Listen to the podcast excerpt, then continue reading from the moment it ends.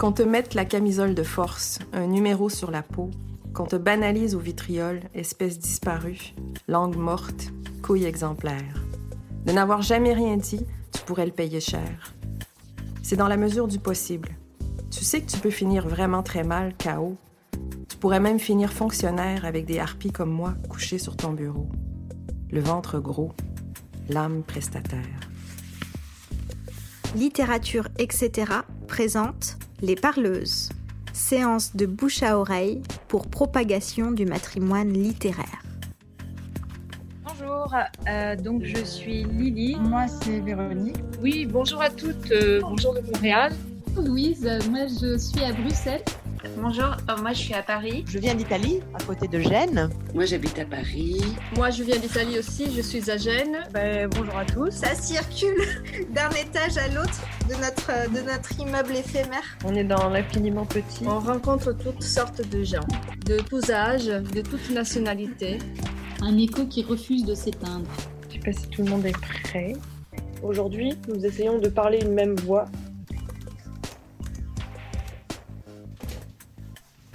Bienvenue dans la onzième séance des parleuses, séance de bouche à oreille pour en finir avec une histoire de la littérature qui impose le silence aux autrices et donc nuit à la littérature elle-même.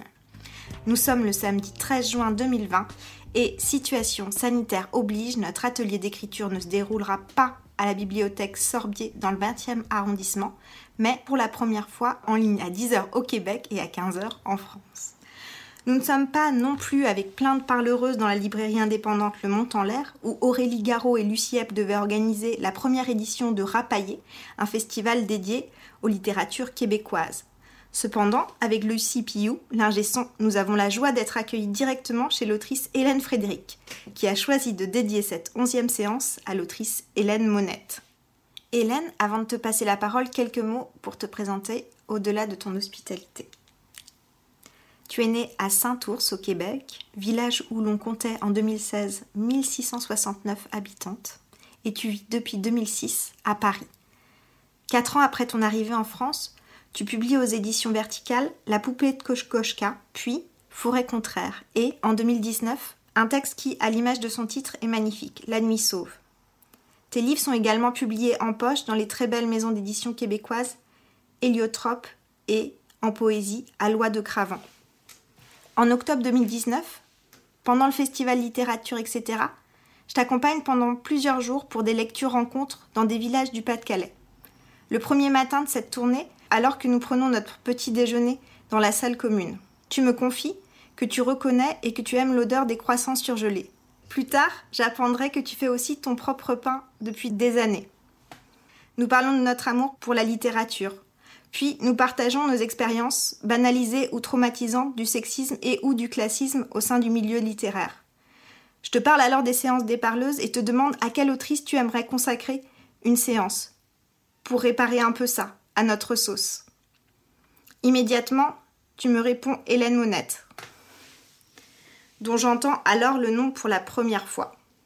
Hélène Frédéric, avec bonheur, je te laisse donc à ton tour nous parler de celle qui écrivait je suis vieille comme le soleil et je frappe comme la peste. À l'origine de cette séance, on trouve entre autres deux faits. D'abord le souvenir d'une voix, ensuite un rendez-vous manqué. On est probablement en 1998 au Québec, j'ai une vingtaine d'années et j'ai sans doute commencé à céder sous la pression, à troquer les études universitaires pour le travail en librairie ne pouvant plus supporter le poids d'une dette étudiante. La plume me démange, je tiens un journal et je participe à quelques lectures, autant que possible anonymement, sans chercher à publier. J'ai des amis poètes, ils m'emmènent à Trois-Rivières, ville industrielle moyenne que je ne connais pas, située à mi-chemin entre la capitale, Québec, et la métropole, Montréal. Trois-Rivières, donc, où se tient chaque année un festival international de poésie. Il y a quelque chose d'officiel et de corseté dans l'ambiance, une lourdeur institutionnelle, quelque chose de trop bien huilé rappelant la messe hebdomadaire de mon enfance. J'ai une vingtaine d'années. Je ne comprends pas comment la poésie peut naître et s'exprimer au sein de l'institution, surtout comment elle peut s'adresser à elle. En fermant les yeux, j'aperçois la salle, floutée par mon amnésie. C'est probablement la grande soirée de clôture.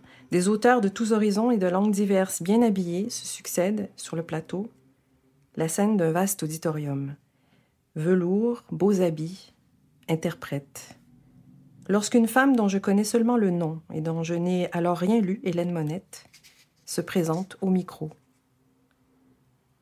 Mon âme, c'est mon corps, a-t-elle écrit dans Unless. À travers cette voix, sortie d'un corps minuscule, le sens des mots présence et prise de parole nous saisit.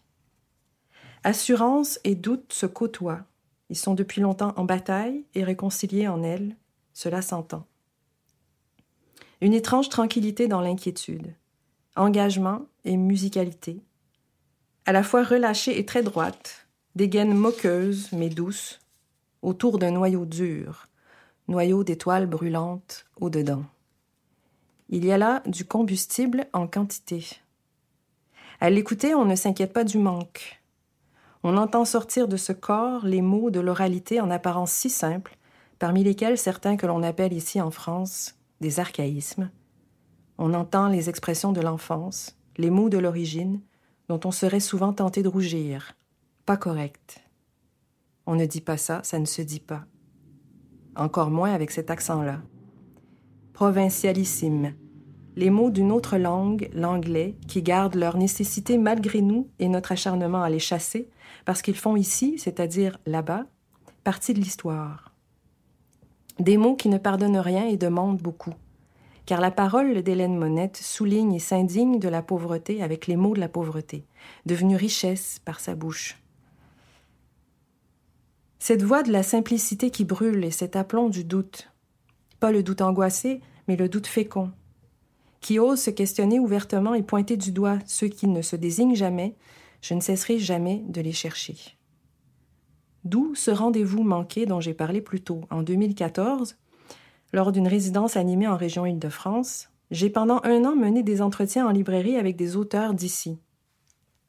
Il s'agissait de leur proposer de lire une autrice ou un auteur québécois puis de discuter avec eux de leurs découvertes devant public, de faire entrer en résonance leur propre voix avec ces écritures venues d'ailleurs, autres, différentes, complémentaires peut-être. Il s'agissait d'ouvrir un dialogue, de créer un troisième univers accueillant à partir de deux univers complexes, de jeter des ponts entre des espaces culturels, géographiques et sociaux en apparence si éloignés. Espaces langagiers, histoires divergentes, grande H et petite H, et toute petite H, pour créer de nouveaux espaces, avec l'insoumission en toile de fond, c'est-à-dire l'idée d'un décloisonnement des genres, des voix, des identités. Et la rencontre qui devait avoir lieu autour de l'œuvre d'Hélène Monette n'a pas pu se tenir. Seconde zone, trop jouale, trop femme. L'autrice était par ailleurs à ce moment-là très malade, et je l'ignorais, elle mourut d'un cancer l'année suivante. Il s'agit donc aujourd'hui de prendre avec vous une double revanche, de convoquer un matrimoine récent, de souffler sur des braises pas encore tiédies, des tisons encore rouges. Je n'ai jamais rencontré Hélène Monette et c'est une autre raison pour laquelle je souhaitais la présenter par l'intermédiaire des parleuses. Parleuse, un qualificatif qui lui va bien, d'autant plus qu'elle a cité Duras, la présenter et pour cela lui consacrer du temps. Écrire, encore une fois, pour tenter, mais sans illusion, de combler les vides. Donner à entendre une parole manquante, comme elle sut elle-même si bien donner une voix aux sans-voix. Écrire pour la dire à mon tour, pour apprendre et connaître, et ainsi la faire connaître. Vouloir connaître, c'est-à-dire tendre vers l'autre, l'inconnu, au risque de perdre pied. Remettre en cause pour inventer, de là peut venir la nécessité d'écrire comme mode d'exploration. Ensemble, réfléchir à la nécessité de sortir des ornières du chemin qu'on nous a attribué, découvrir grâce à l'autre, au lecteur, au public, des respirations inattendues. Hélène Monette est née en 1960 à Saint-Philippe-de-la-Prairie, dans la région de la Montérégie, plus précisément dans la grande banlieue sud de Montréal. Elle est décédée d'un cancer le 25 juin 2015, à l'âge de 55 ans. comme elle l'a raconté, rigolarde, quelques années avant sa disparition lors d'un entretien à la Maison de la Poésie de Montréal, elle a d'abord écrit avec un micro. Elle a écrit des textes avant tout pour les dire. Parleuse donc, c'est une autrice de la parole. Elle fut d'ailleurs remarquée et invitée à publier suite à des lectures publiques. Elle a laissé derrière elle une quinzaine de livres, parmi lesquels deux romans, dont le second, Unless, a été réédité par Vertical quelques années après sa sortie au Québec aux éditions Boréal. C'était en 1998, au tout début de l'existence de la maison. Lors d'un séjour à Montréal un an plus tôt, Bernard Wallet, fondateur des éditions Verticales, alors en quête de textes, avait entendu lire l'autrice. Bel état de choc. Histoire d'insister sur la force d'un corps et de la voix, indissociable ici des mots, je vous livre avec sa permission ce que Bernard Ouellet a bien voulu confier au sujet de cette rencontre. Soudain, et avec une force et dans une forme singulière, une voix me sortit de ma misérable torpeur. Je me suis précipité vers elle, me suis présenté, et c'est ainsi qu'Unless s'inséra dans le catalogue vertical. Ce texte était exactement le genre de texte que je cherchais pour enrichir le catalogue, et son style, son thème, sa problématique correspondaient à la perfection à cet aphorisme célèbre écrit sous la plume d'un homme des Lumières teutones, à savoir Lichtenberg, que j'avais depuis fort longtemps mémorisé, porter un regard neuf, en l'occurrence chez Monette un regard hyper moderne, à travers de vieux trous. Plusieurs de ces livres ont d'abord existé sous forme de projets artistiques, Spectacles, projets radiophoniques, arts visuels, créations vidéo, élaborés avec d'autres écrivains et artistes, dont parfois des musiciens. Cette manière ouverte de concevoir la création en tant que processus collectif et n'hésitant pas à mêler les genres me paraît fondamentale. Elle n'est évidemment pas seulement une affaire de personnalité ou de goût chez l'autrice, elle correspond à une époque, les années 70 et 80, ses années de formation. Une époque où le Québec poétique a pour de bon quitté la grande noirceur, est plus ou moins sorti de la question nationale et s'est ouvert sur le monde.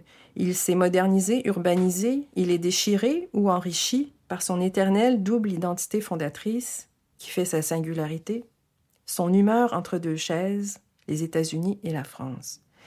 Dans les années 70, la littérature est affaire collective et se fait ironique.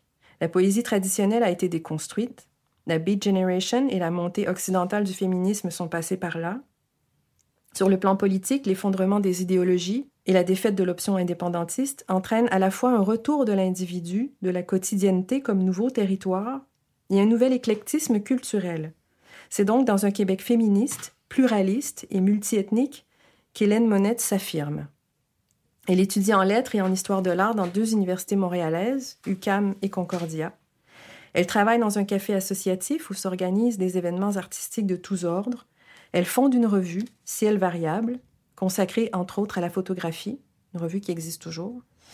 Et plus tard, lors de tournées artistiques au Québec et à l'étranger, elle fait entendre ses textes, mais aussi ceux d'autres écrivains, dont Gaston Miron et José Yvon, pour nommer les plus connus de ce côté de l'Atlantique.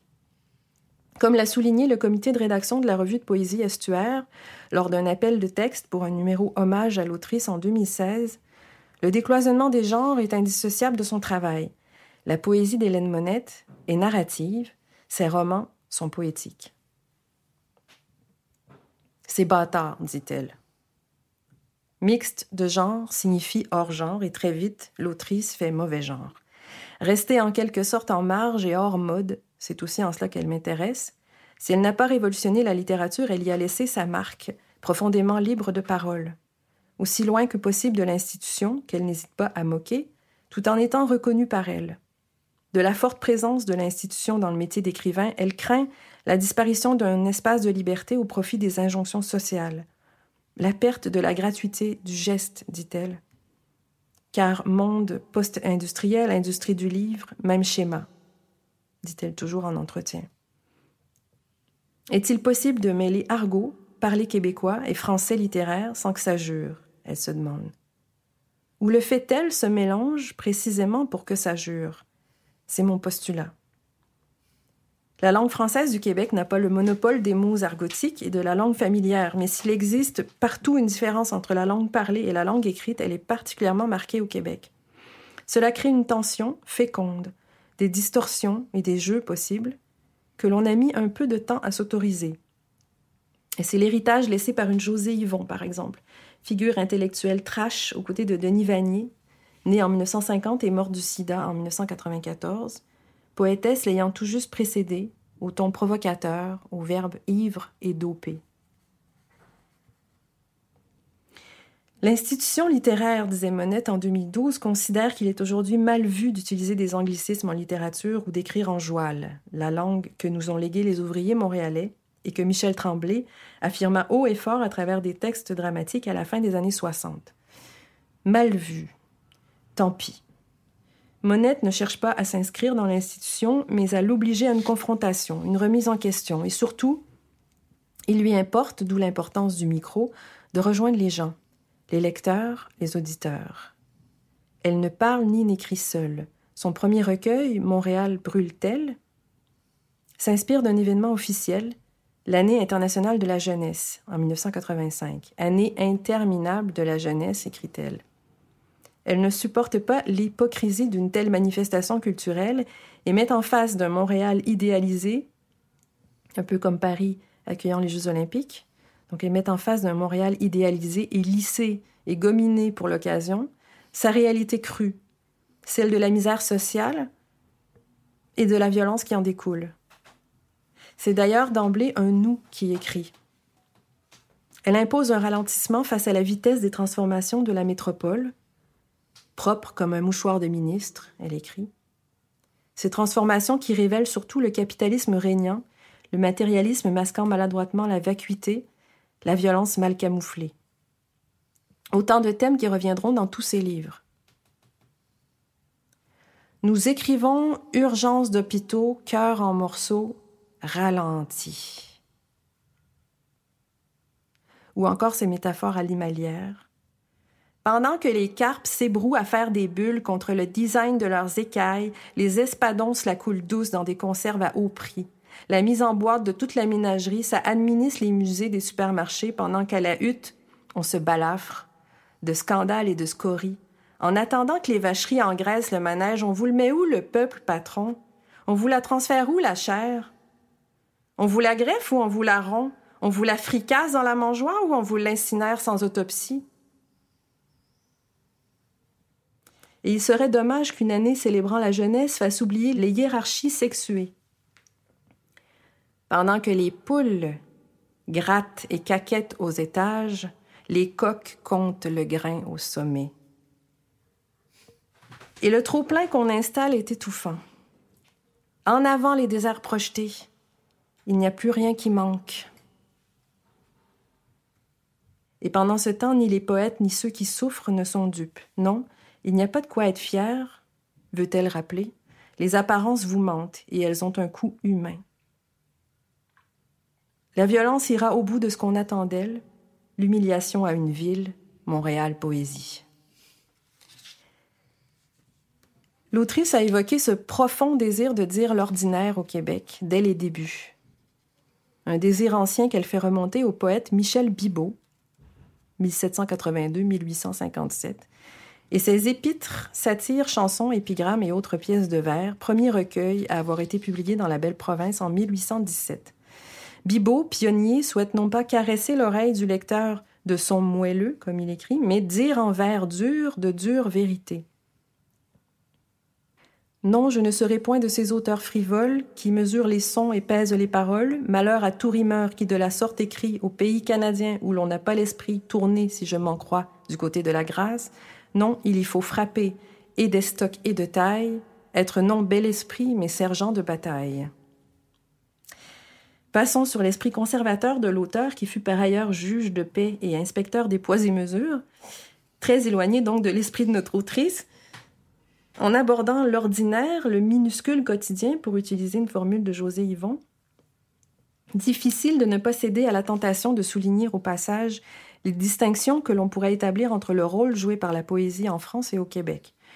L'exercice serait risqué puisque forcément réducteur, généralisant, ni historienne ni théoricienne de la littérature, mais observatrice et praticienne à cheval sur deux cultures, je les conçois et les ressens comme des espaces symboliques occupés différemment. Les mots ont beau être cousins ou semblables, ils se prononcent autrement. Ne perdez pas votre accent. On m'a dit si souvent, tant pis si vous en êtes réduit à ce détail révélateur de classe, tant pis si ça fait écran entre nous. Et surtout, ces mots cousins désignent des réalités éloignées. Aussi, ces espaces ont à peine une langue en commun. On note la très forte influence du spoken word d'un côté, une exigence formelle moins ancrée dans le quotidien, moins narrative de l'autre. La proximité, pour ne pas dire l'omniprésence d'un côté, l'importance symbolique est presque impénétrable de l'autre. Bien sûr, l'histoire est plus complexe. Soulignons que l'apparemment ordinaire chez Hélène Monette lui permet de rester audible. Il sert à dénoncer pour tous, à parler au nom de tous à sauvegarder quelque chose d'humain et d'humaniste. Le matériel ainsi n'est rien d'autre que le reflet de ce que nous sommes. Il ne faut jamais l'oublier. Montréal, vitrine de la jeunesse moderne et internationale? La vitrine où l'on peut tout voir, comme si on oubliait qu'il s'agit de nous et que nous sommes là à nous dévisager, écrit-elle. Dire l'ordinaire, c'est aussi dire le quotidien d'une ville particulière, la métropole, Montréal, personnage central de l'univers de l'autrice, notamment dans ses deux romans, et sa langue même en est le reflet. Montréal, plaque tournante, carrefour des cultures où parmi toutes les langues de l'immigration se mêlent l'anglais et le français. Les deux solitudes, pour reprendre les mots justes de Leonard Cohen, lui aussi poète montréalais.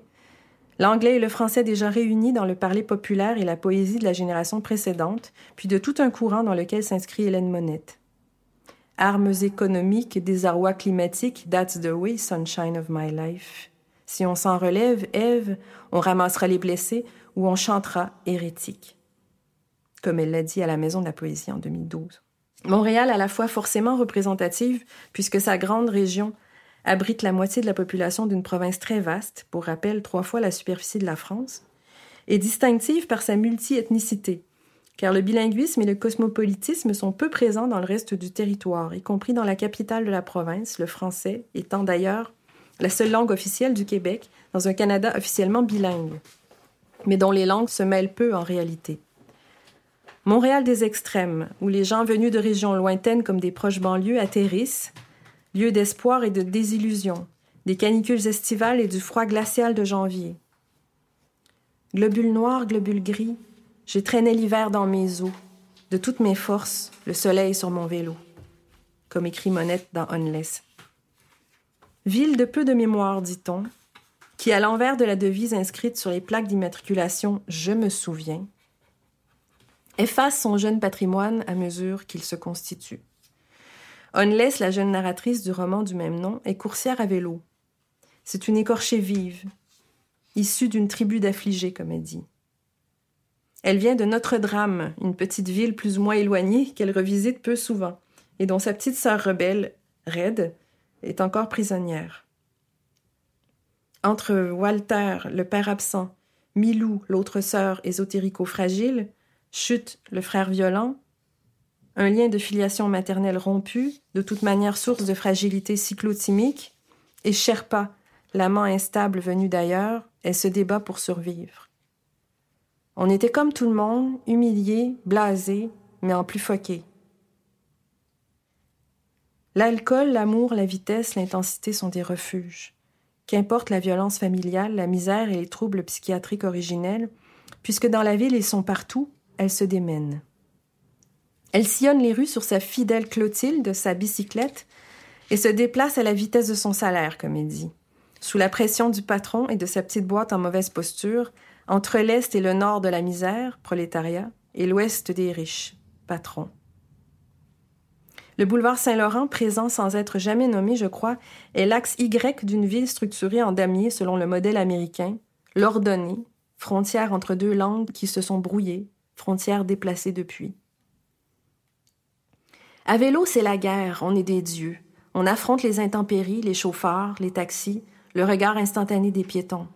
On glisse dans le réel, mais comme toujours à la lisière, mieux à côté, dans un nulle part bien précis. Mais aller jusqu'au métro et ensuite revenir par le labyrinthe d'un itinéraire à pied, ça nous fait autrement palpiter, ça écrase. Les immeubles sont vraiment des immeubles, terribles, brillants, et les êtres humains, des frôlements, des inquiétudes, tous ces regards, ça travaille dans les plis, c'est soucieux, visages muselés, clairement prisonniers de leurs pensées. J'en vois des auras en retenue, des sourires convalescents. Tant de visages spongieux, vingt mille sur les trottoirs. À vélo, on tourne un clip à succès. À pied, la côte est basse. Clotilde lui permet de prendre de la hauteur, comme son surnom, Unless, à moins que, sauf si, qui, selon ses mots, laisse espérer. J'ai un nom jouissif qui recèle un paradoxe. Ça compense pour une vie où rien n'est donné. À la manière d'une prise de parole, comme lorsque l'autrice s'empare du micro pour occuper l'espace et mieux nous rejoindre, changer de nom, débaptiser les villes et les nommer à sa guise, ou prendre le surnom qu'on lui donne, sont des formes de libération, un empowerment du territoire et du corps avant l'heure. Là réside pour la narratrice la véritable authenticité. La dérive des vocables selon l'usage affectif, écrit-elle. À l'inverse, ou plutôt conséquemment, ce qui n'a pas été choisi n'a pas valeur d'authenticité. Des cheveux blancs à mon âge? Ce n'est pas naturel, non. Ça me vient d'un héritage. On débaptise sans doute aussi pour tendre vers l'universel, toujours décloisonné nommer la misère urbaine pour s'indigner, faire parler les opprimés quels qu'ils soient, les éternelles victimes du chiffre, les morts vivants qui circulent autour de nous. Ceux qui sourient le jeudi seulement, comme elle écrit, jeudi jour de paye en Amérique. Vous n'êtes pas mieux que mort, si vous voulez le savoir, a-t-elle écrit dans son dernier livre publié, Dernier mot avant la fin. Un livre testament dont le titre n'est pas anodin, une dernière offrande avant de partir visant, on dirait, à éveiller les consciences. Où irez-vous armé de chiffres? Les héros chez Monette sont souvent plus ou moins en train de mourir. Sous une allure faussement relâchée, ils font courageusement le constat de cette mort en cours, et s'ils ne veulent pas se voiler la face, c'est pour mieux s'installer dans un refus. Il y a d'un côté les disparus, réellement absents, physiquement envolés, et de l'autre, peut-être plus mal en point, les disparus présents, plus souffrants, les disparus qui courent les rues avec pour tout bagage leurs difficultés, en lutte contre la misère, atteints par la maladie faute de moyens. Car l'héritage de la misère et de la détresse psychiatrique, encore faut-il avoir les moyens de le refuser. On ne porte pas au nu ici la résilience, ce concept piège servant souvent aujourd'hui à valoriser les plus forts, le bon vieux self-made man, en rejetant la responsabilité de la réussite sur chacun faisant ainsi oublier les taux resserrés sur les plus faibles par un pouvoir oppressif, de plus en plus évanescent, de plus en plus difficile à saisir. C'est peut-être là que se trouve le sens de l'engagement chez l'autrice, qui se dit moins engagée que simplement témoin de son époque, un sens en tout cas qui me touche. Cette franchise partie d'en bas, et que l'on entend peu dans le monde littéraire. Elle ose puiser pour écrire et pour dire dans le parler populaire très coloré et teinté d'humour de ses parents. Il y a là une force sauvage, peu commune et qui frappe, que ce soit derrière un micro ou sur la page, sans doute parce qu'elle est non autorisée symboliquement et sociologiquement. Une énergie brute, très éloignée de la traditionnelle bourgeoisie en mission littéraire chez les pauvres, laquelle, si bien intentionnée qu'elle soit, emprunte pour les besoins de la bonne cause un langage qui, lorsqu'il n'est pas trop polissé, n'est pas le sien et sonne souvent faux. Peut-être, me dira-t-on, ces voix fausses ou polissées sont-elles les plus à même de rejoindre les oreilles des patrons dont elles dénoncent les agissements.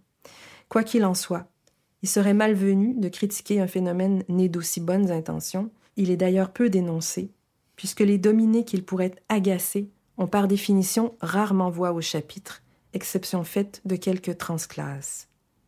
Leur tremblement nous rendrait inconfortables, nous renvoyant à nos failles et à la vanité de nos prétentions. Écrire sans trembler, pouvait-on lire il y a quelques années dans un quotidien connu. Je rêve, pour ma part, d'un écrire en tremblant.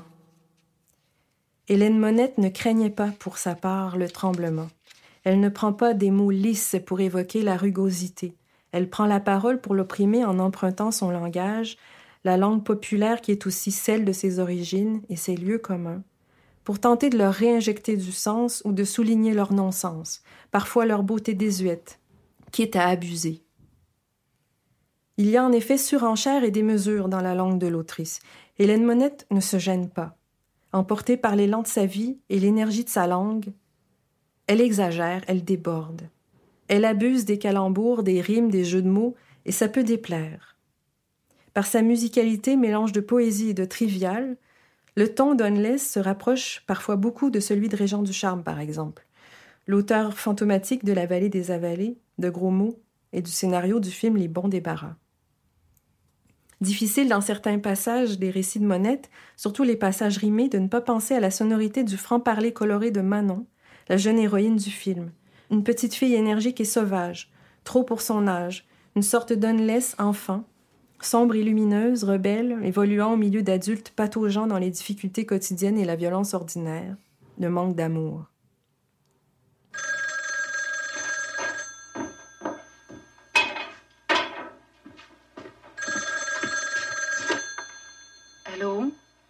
Sainte, t'es dur à rejoindre? Quand t'es pas sur la ligne, t'es sur la trotte? T'étais pas inquiète de moi? Je t'écoute. C'est pas nécessaire. Ça me fait rien de parler de seul. Je suis habituée. Je t'appelais juste pour te dire de pas t'inquiéter.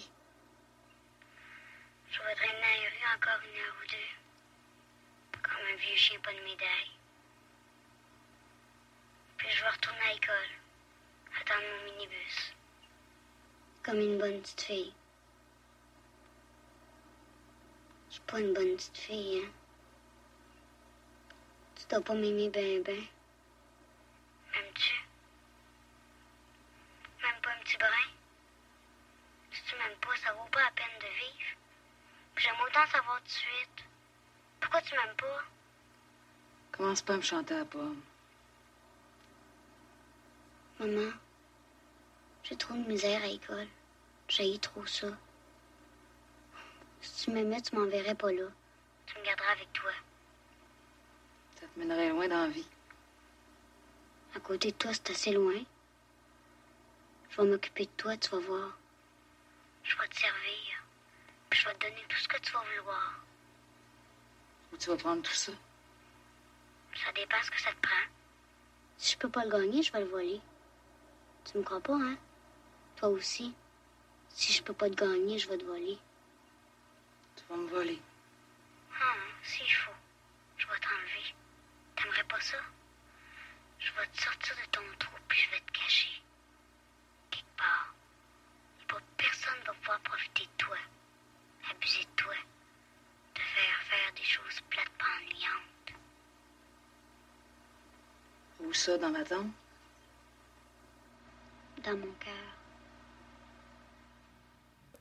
Ici encore un mélange de parler populaire et de français littéraire soutenu. On prend plaisir à retourner des expressions toutes faites, courantes à l'oral, mais dites incorrectes ou impropres à la langue écrite. Ou sans en détourner le sens ni les modifier, on les affirme, tout simplement, haut et fort, comme pour en montrer la poésie naturelle que l'on n'entend plus.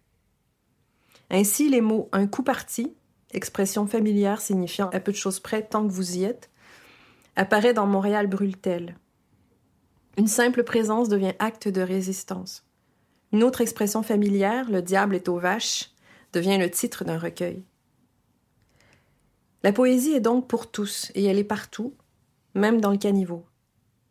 L'ordinaire, donc, on y revient, qui désamorce les pièges d'un lyrisme poseur par un refus de se prendre au sérieux. La ville, l'amour mort et même le roi, tous ordinaires. Écoutons un extrait de Seul avec ça et Amour et solitude, tiré de Crime et chatouillement. Oui, il fallait oser ce titre. L'amour est un colis piégé, ficelé autour de nos poitrines soufflantes. Mais l'escouade tactique ne se déplace pas pour si peu. C'est trop intime. L'incertitude n'intéresse pas les caméras du peuple. C'est trop ordinaire. Notre roi est mal commode sale et sans logis. Notre amour est détestable et ne supporte plus ce qu'il a connu. Il s'habille plutôt mal, ne fait pas l'effort de traverser la rue pour vidanger d'autres poubelles. Notre solitude est paresseuse. Le roi est mort, vive l'erreur. Il y a du vin pour toutes les gueules béantes. Il y a du café chaud pour toutes les fortunes. Le monde tient dans les airs sur rien du tout. Il y a du hasard pour tous. Vive le vent d'hiver.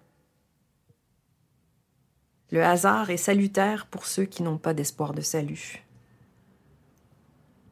Soufflons encore sur les braises. Monette, poétesse témoin, conclut son œuvre par une accusation que l'on pourrait résumer ainsi l'obsession des chiffres fait des victimes trop peu visibles.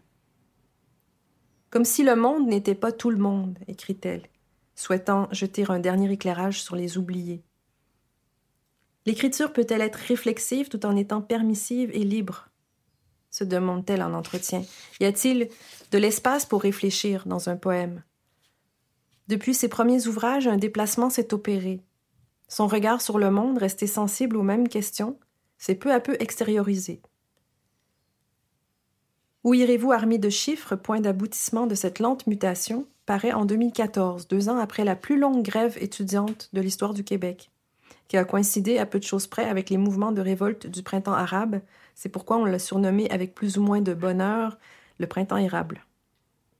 La grève du printemps 2012, dont le déclencheur était la volonté du gouvernement québécois d'augmenter des frais de scolarité universitaires déjà élevés, mais moins élevés qu'ailleurs en Amérique du Nord, argument si pauvre, car cette plus grande accessibilité devrait plutôt faire la fierté d'un État digne de ce nom. Frais de scolarité donc à l'origine de lourds endettements d'une population déjà précaire et fragilisée. Un phénomène qui apparaît en France et qui signifie la mainmise du système financier sur la jeunesse, effet d'étouffement pour des dizaines de milliers de jeunes chaque année, des frais de scolarité et leurs enjeux réels et profonds, la soumission au dictat de la finance, l'endettement en tant que moyen de muselage. L'événement restera gravé dans les mémoires, notamment pour sa durée et son ampleur, sans parler des forces réactionnaires qui en sont nées et des violences policières dont il a été le théâtre. Un mai 68 québécois à la sauce 21e siècle, aidé par les réseaux sociaux, qui a donné lieu à des marches nocturnes quotidiennes pendant plusieurs mois et a réuni étudiants, personnel enseignant, syndicats, féministes, mouvements LGBT, artistes, tous arborant un petit carré de feutrine, des carrés rouges, auxquels s'opposaient les carrés verts du conservatisme et de la privatisation. Ces derniers n'ont cessé pendant des mois de marteler le même argument. Chacun doit faire sa juste part. L'hypocrisie de ce discours oppressif est bien sûr mise en poésie et implicitement au menu du dernier opus d'Hélène Monette. Où irez-vous armé de chiffres? Sur ce thème du pouvoir et de l'oppression, on pourrait citer toute l'œuvre. Aussi, avant d'y revenir, attardons-nous sur un texte un peu plus ancien, L'autrice avait déjà imaginé la naissance d'un mouvement de soulèvement, une réaction d'indignés au fanatisme économique, comme elle écrit, des dignitaires sourds, dans un livre précédent, Plaisir et paysages kitsch, publié en 1997, où la détresse côtoie l'émerveillement. Recueil de contes et poèmes qu'elle pourra qualifier plus tard de textes d'anticipation. Ensemble à l'unisson par la force du nombre, en chantant oui pour ne pas hurler, écrit-elle. Unis face aux érudits du fer et aux créanciers du savoir, comme elle les appelle. Dans l'insécurité sociale ambiante, réveiller les dirigeants, les faire redescendre sur terre. Dans la chute, leurs oreilles se déboucheraient, leurs yeux s'écarquilleraient, ils ne pourraient s'en tirer autrement. La vie était encore là, et grand Dieu, il l'entendrait, il la verrait, là où elle est, au cœur et dans le corps des gens, ailleurs que dans le sombre éclat de l'argent. Un sage, dont l'identité ne nous est pas révélée, s'exprime à la radio le matin. On l'écoute en avalant son petit déjeuner. Tandis que les enfants se mettent en route pour l'école, le sage parle de logements sociaux et de solidarité. Le discours sur l'entraide mutuelle et la poésie ne font qu'un. Sa voix et la poésie de son propos accompagnaient la marche des enfants, écrit Hélène Monette. Pendant que les plus faibles, les défaits, les sans-âge, s'éteignent, les autres, les privilégiés, lèvent le nez, secouent la tête, ne s'abaissent pas. Ils ont l'habitude de regarder ailleurs, dans leurs fenêtres panoramiques ou dans leur portefeuille, par exemple. Partout la fausse représentation plutôt que l'intégrité qui serait trop peu reposante. La ville chaotique encore pèse de tout son poids sur ses occupants. Ses trottoirs sont surpeuplés d'une galerie d'écorchés qui défilent. Des malades, de faux riches frôlant de vrais pauvres, elle écrit des envies de suicide déambulant. Dans une banque, un slogan publicitaire Ici, on vous écoute. Et dans le métro, des âmes mortes s'entassent, lisant des magazines. Tout cela côtoyant envers et contre tout le reste le merveilleux, puisque convoquant l'univers du conte. D'autres mondes sont possibles à condition non pas d'être forts, mais de plonger dans le chaos, d'en être les observateurs lucides, intransigeants, et d'aller à la rencontre des êtres et du torrent, comme écrit Hélène Monette. À l'évocation de ce chaos, les mots d'Annie Lebrun, poète et philosophe de la négation, géologue du sensible, comme l'écrit Marie-Ève Richard. Donc les mots de Dany Lebrun me reviennent tirés de son essai Appel d'air. De cet espace incontrôlable où se recrée organiquement le lien entre l'imaginaire et la liberté, nous sont venus et peuvent encore nous venir nos plus fortes chances de conjurer le désagrément d'exister. Ce qu'on appelle la poésie n'a pas d'autre justification. L'histoire inventée est donc un abri, chaque seconde recèle un espace à la fois de gravité et d'apaisement potentiel. Vous qui tenez bien la route, boss, tenez-la solide le temps que ça dure. À l'image du ton direct de son titre sans ambiguïté Où irez-vous armé de chiffres ne mâche pas ses mots. La langue populaire, un mode d'expression trivial ici encore, qui s'entend bien dans les vers cités il y a un instant, viennent nourrir un certain lyrisme, volonté de ramener les gens de pouvoir à ce qu'ils sont vraiment. Ce qui gouverne, ce n'est même plus vous, boss, c'est votre perte. Et les métaphores se font accusatrices, sans prendre beaucoup de détours. Comme l'a confié son éditrice Hélène Girard, chez Boréal, ce travail littéraire lui a été inspiré d'une expérience désastreuse. Un emploi occupé dans un palais de justice, monde sans humanité où il faut se sacrifier pour sauver les apparences, et où elle a pu constater que beaucoup de choses n'allaient pas. Harcèlement au travail, violence psychologique, tout le sens de l'expression capital humain, la frappant de plein fouet. La gifle sociale frappant à tous les échelons. En exergue une citation de Louki Bersianic, Lucille Durand de son vrai nom, femme de lettres québécoise, connue pour son roman déroutant Le Guélion, publié en 1976, et qui donne son nom à la librairie montréalaise fondée en 2016, spécialisée dans la littérature féministe, LGBTQ et non stéréotypée. Fresque féministe, inclassable, exposant la misogynie des textes fondateurs de la culture patriarcale, pour citer la préface de Patricia Smart, et leur effet sur la vie des femmes, tout en conviant le lecteur à liquider, par le rire, cet héritage opprimant. L'humour est ainsi une arme qu'elles ont en commun. Et dans son texte, Testament, Hélène Monette emploie la langue de la finance pour en exposer la violence et la vacuité. Ses préoccupations éphémères et vaines. La nécessité de rentabiliser une présence à tout prix. Ce qu'on appelle arriver ou rentrer dans son argent. L'idée, c'est qu'on rentre dans nos dépenses. On doit rentrer dans notre argent. On rogne, on rentre tellement qu'on rampe. Des trois couloirs en passage obligé, on fait nos frais, c'est comme ça que ça avance. De l'horizon mal commode au vaste paradis des cadres, c'est l'ascension vigoureuse religion de la petite caisse à la haute administration. Monette détourne l'expression populaire faire nos frais, comme on dit couramment faire sa fraîche, c'est-à-dire faire la fière. Ce n'est pas le cœur qui bat ici, c'est le chiffre. Dans un monde où il n'y a pas moyen d'être petit, d'être à peu près soi. Elle ironise sur la fausse vertu des gens de pouvoir, l'énergie verte dans laquelle les puissants investissent surtout parce qu'ils y voient de nouvelles occasions de faire fructifier des fortunes déjà amassées sans scrupule. En Beaumont, la planète, il y a une pièce à faire. La pièce, c'est la piastre. Le dollar, dans la langue vernaculaire, encore elle. L'idée n'est pas nouvelle, même si elle semble a priori ne pas aller de soi d'un lyrisme associé à l'univers de la finance en littérature. Elle m'incite à faire une digression pour mentionner le remake du Bureau par une autrice contemporaine de Monette, mais vivante, plus que jamais, Nicole Caligaris. Son Uburois, publié la même année, en 2014. Pastiche virtuose, joue sur tous les registres du vocabulaire économique, y mêlant le trivial elle aussi, d'une manière tout autre, mais elle aussi très énergique.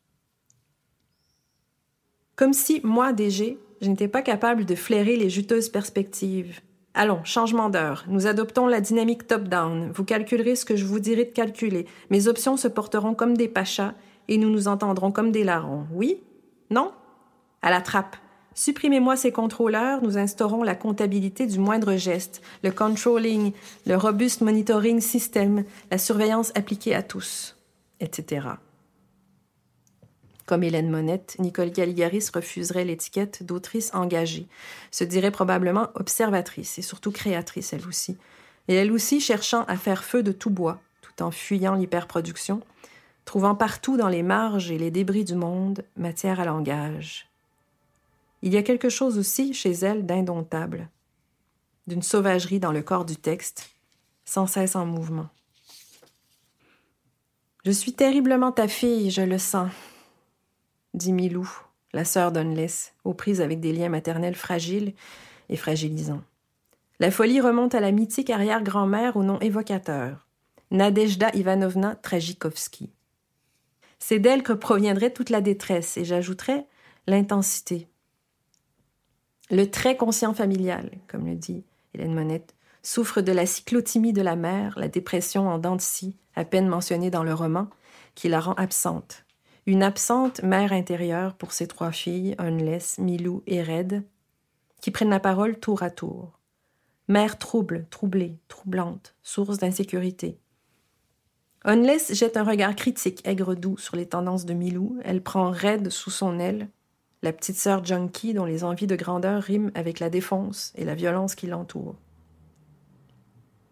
Plus de trois cents belles assassinées cette année, madame, ça pue la peine. Intervenez.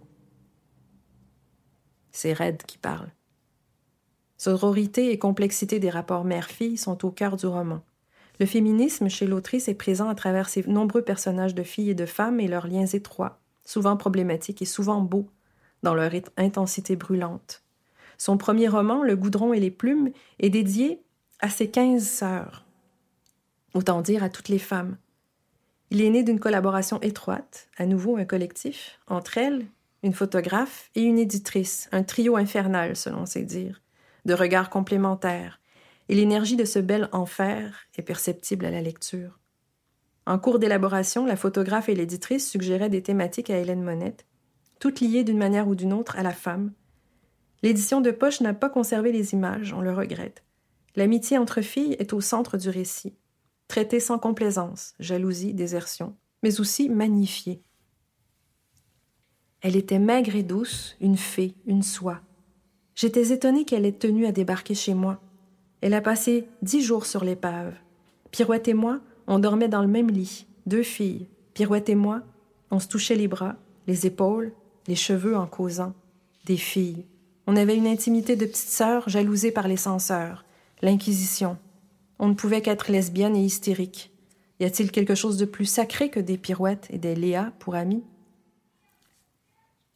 Unless disait d'elle-même dans l'intensité d'une phrase aux accents sadiens et voyant à travers elle toutes les femmes d'avant elle, Je suis vieille comme le soleil, et je frappe comme la peste. Ici, Léa, la narratrice, se dit blindée mais légère comme la plume. Formule qui résume bien le travail de l'autrice et la force de sa parole poétique. Encore une dualité qui m'intéresse et m'a poussée à vous parler d'elle aujourd'hui. En feuilletant des recensions, j'ai été frappée de lire à quelques reprises des allusions à la fragilité d'Hélène Monette et ce avant qu'elle n'ait eu à se battre contre la maladie. Comme si le fait d'exposer la violence, de la nommer sans faux semblant et de témoigner de la profondeur de certaines blessures était le signe d'un terreau fragile.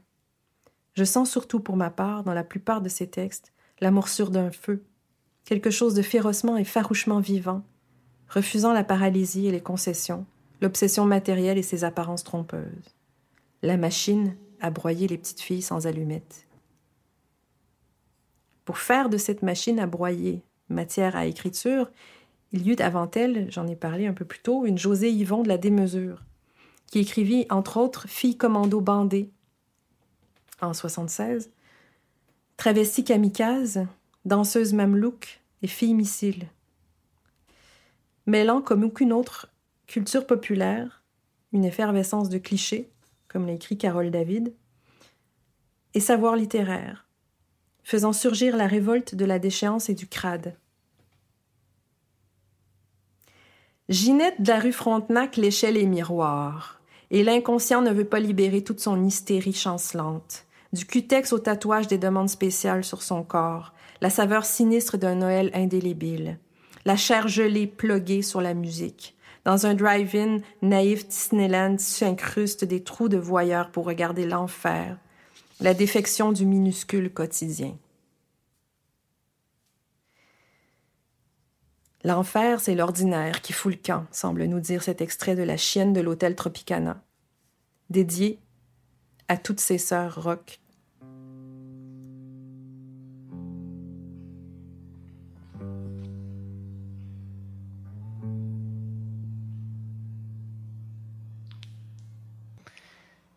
Nous sommes entrés en fraude sur le marché de l'amour. Nous voulions expérimenter, nous avons amplement exagéré à vivre des relations aux pommes vertes, des amourettes au scotch, des tendresses vitaminiques à saveur de fruits artificiels, nous nous sommes modernisés en masse et avons goûté aux choses comme si elles déterminaient les êtres. Nous voulions une petite fin du monde tout en nuances. Il s'agissait pour nous de déclarer forfait, de limiter l'apocalypse aux champs tordus des sectes aux catastrophes environnementales au cœur en morceaux. Les mains propres, nous voulions nous mettre à table avec des enfants normaux et des amoureux de la vie. Nous en avons trop voulu, les Istrata. Aurait de toute façon jamais assez de place de musique. C'est le bouquet youpi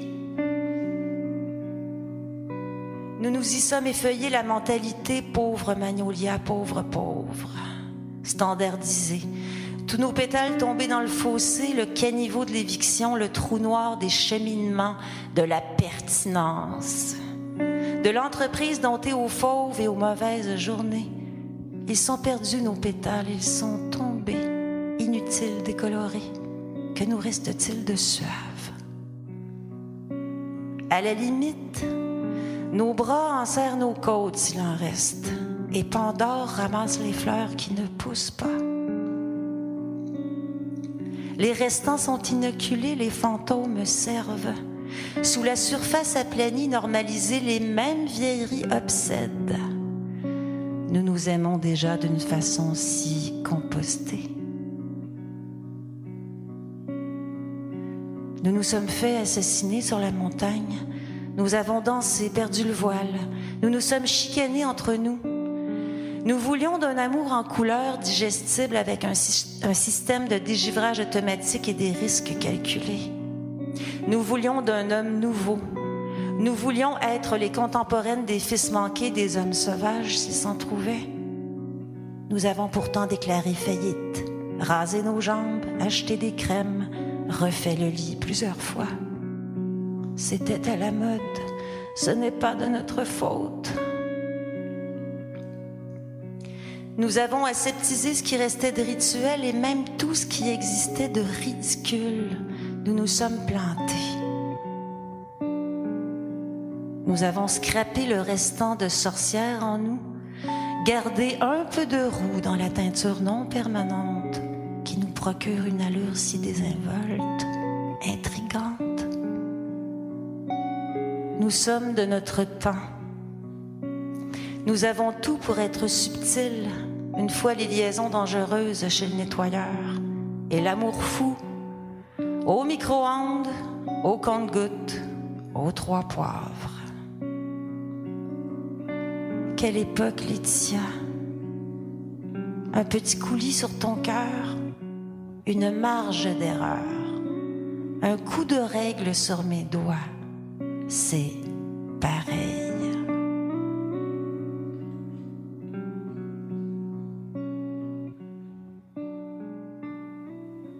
Je ne sais pas me tenir, Alma. Chez Hélène Monette, Léa, héroïne mouvante et tête brûlée du goudron et les plumes, une dure à cuire, s'adresse à elle-même en même temps qu'à toutes ses sœurs. Eva, Cynthia, Tania, Ursula, Elsa, Mila. Elles sont encore des dizaines comme ça des dizaines de filles en série disséminées, pour emprunter la formule au bel essai de Martine Delvaux, filles en série dont les prénoms apparaissent tour à tour Katia, Julia, Renata, Charlotte, Alma, etc. Sorte de leitmotiv rimé teinté d'humour, presque naïf mais significatif, à la fois unie et toute singulière. Le roman est une plongée au fond du gouffre et une remontée, une fois la fin des illusions consommées, avec en toile de fond la pauvreté, le sexe débridé, la drogue et le manque. C'est ce qui m'a sauvée, moi, dit la narratrice. Imaginez que je tenais à vivre. Elle incite ses sœurs à refuser la mort toxicomane à petit feu. Mourir d'une overdose, ce serait se désister. Existe comme une fille qui se pique les doigts mais qui n'en meurt pas, dit-elle à Odessa. Une nuit d'alcool et de drogue vire au cauchemar lorsque Léa et l'ami écorché toxico du moment, qui reste anonyme dans le récit, tentent d'échapper à la furie d'un chauffeur de taxi. Centre-ville désert à cette heure tardive, elles n'ont pas d'argent pour payer la course. Leur rire le fait voir rouge, le chauffeur s'énerve et leur balance des grossièretés. L'ami de Léa, qui ne dégivre pas, l'attend à l'extérieur de la voiture. Elle insulte le chauffeur en retour quand elle aperçoit le nom de la compagnie qui l'emploie. Taxi Rachel, un taxi drabe. Terme très péjoratif, vous l'aurez compris, de l'anglais drab, qui en argot francophone signifie terne, ennuyeux. C'est le mot de trop. L'homme devient fou, se lance à leur poursuite pour les renverser de sa grosse voiture, sauver de justesse par une structure de métal la providence en aluminium, comme écrit Monette, qui oblige la voiture à s'immobiliser pour l'éviter. La scène vaut peut-être à elle seule d'avoir lu le roman, notamment pour l'accalmie qui suit. Elle rentre à l'aurore à pas feutrés. Les deux jeunes femmes se réfugient dans le désordre intime de l'ami innommé, encore sous le choc, qui habite une maison de chambre. Elle se réfugie dans la salle d'eau et demande à Léa de lui faire la lecture. C'était une salle de bain à l'ancienne, de celles qui ont conservé la gigantesque baignoire, très creuse, aux formes arrondies, épousant avec le temps la forme détendue des corps. Deux rideaux de douche l'entouraient. Mon ami s'était caché dans l'eau, derrière. Un linceul, un tombeau, le lit princier d'une noyée. Je lus des passages du livre à haute voix. Même la souffrance se tenait calme, elle respirait. J'étais fascinée. On est bien. Elle ne répondit pas. Clapotis de l'eau, soupir, puis tout bas, elle m'adressa sa plainte. La supplication rauque d'une souffrante lorsque la voix cassée traînante remplace le bruit des pleurs. Je t'en prie, continue. Lis. Léa lui fait la lecture de passages des cahiers de Malte Bridge de Rilke. Si la littérature ne les sauve pas, on ne le lui demande pas d'ailleurs, si elle est par ailleurs une heureuse source de désordre, comme l'eau du bain, elle a la capacité d'apaiser, et d'apporter de la beauté. De la même veine, je voudrais clore ce voyage en évoquant les poèmes racontés de Thérèse pour et orchestre, paru en 2008, un texte d'amour hommage sororal qui avait valu à l'autrice la plus haute récompense littéraire canadienne. Hommage à sa sœur aînée emportée par un cancer dix ans avant elle, en 2005, comme si une même souche de la maladie, en un fil continu, les avait emportés une sœur aînée au cœur choral, qui rappelle le cœur de femme du roman que l'on vient d'évoquer. Tu mets le feu à ma vie. Pour la revigorer, et je flambe, comme le chant de mauvaises herbes passé au brûlis du printemps. Tu as le cœur à rire, ça se voit à peine. Tu es quelque chose de doux et de transporté dans une force floue.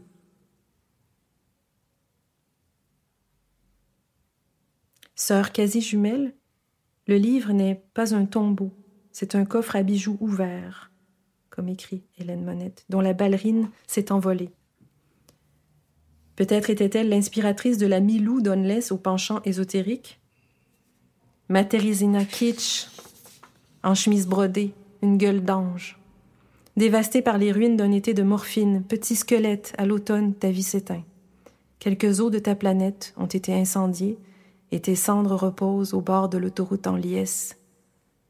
Le reste tient dans nos cœurs médusés. Un texte d'anticipation lui aussi, donc.